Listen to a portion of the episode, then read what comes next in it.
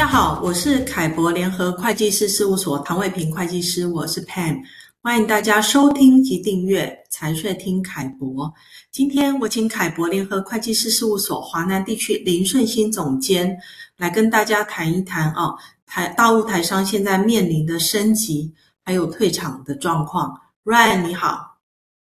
，Pam 你好，各位听众大家好。现在大陆台商呢，普遍面临了升级或是退场的抉择哦。那我想请 Ryan 先跟大家分享一下目前的状况是什么样子呢？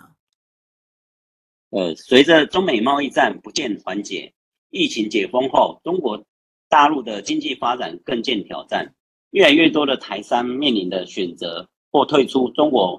呃大陆市场的选择。留下的话，就需要更面临更多的调整及挑战。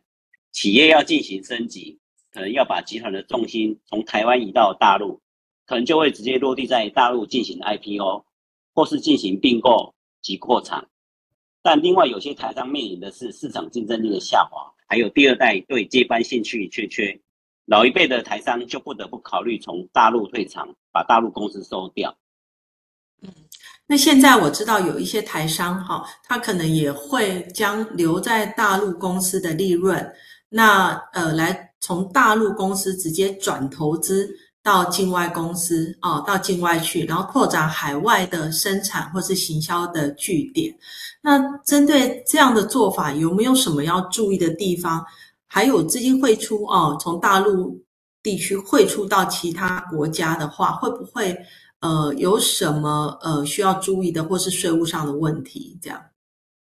呃，是的，目前很多台商会考虑在大陆 IPO，那就不得不思考要将大陆从以前的配角要转到主角的角色，哦，因此大陆的经营获利可能就不再是汇回境外了，而是从大陆直接呃进行海外投资，哦，从而扩展它的海外生产及行销据点，但由于大陆有外汇管制。资金的出境必须要经过审批哦，因此不断是新设或呃并购海外项目，都必须取得大陆商务部还有发改委哦这两个部门的备案核准，以及透过银行向外汇局呃申请 ODI 的外汇登记，大陆境内的资金才能顺利的走出海外。呃，那另外这一部分的资金哦是属于那种资本项目的一个汇出。哦，是不需要另外再课税的哦，这这个不用去担心。哎，嗯，那除了刚刚 Ryan 谈到哦，有可能一些升级或调整会面临到直接由大陆公司去转投资海外，呃，各个生产或行销据点的状况之外，那另外呢，有一些呃客户、哦，或者台商可能会考虑从中国大陆退场。那针对想要从中国大陆退场的，这些状况有没有什么需要特别注意的地方呢？呃，一般公司如果想要收掉退场的话，大部分的人都想法就是啊，干脆就直接把大陆公司进行清算注销，清算到的资金哦再汇出境外。这种情形，如果台商的大陆公司资产是没有土地厂房的哦，那这样其实方法倒是还可行。但是很多台商早期来大陆都有是来设大陆设厂，都是有购置土地厂房的。如果直接以出售土地厂房方式，然后再清理资产，哦，再进行所谓的呃清算注销，最后再将清算后的资金汇出呃境外，这样其实会产生了很多那种土地增值税啊，呃增呃营业增值税哦，企业所得税，还有营业汇出的所得税哦等等税金。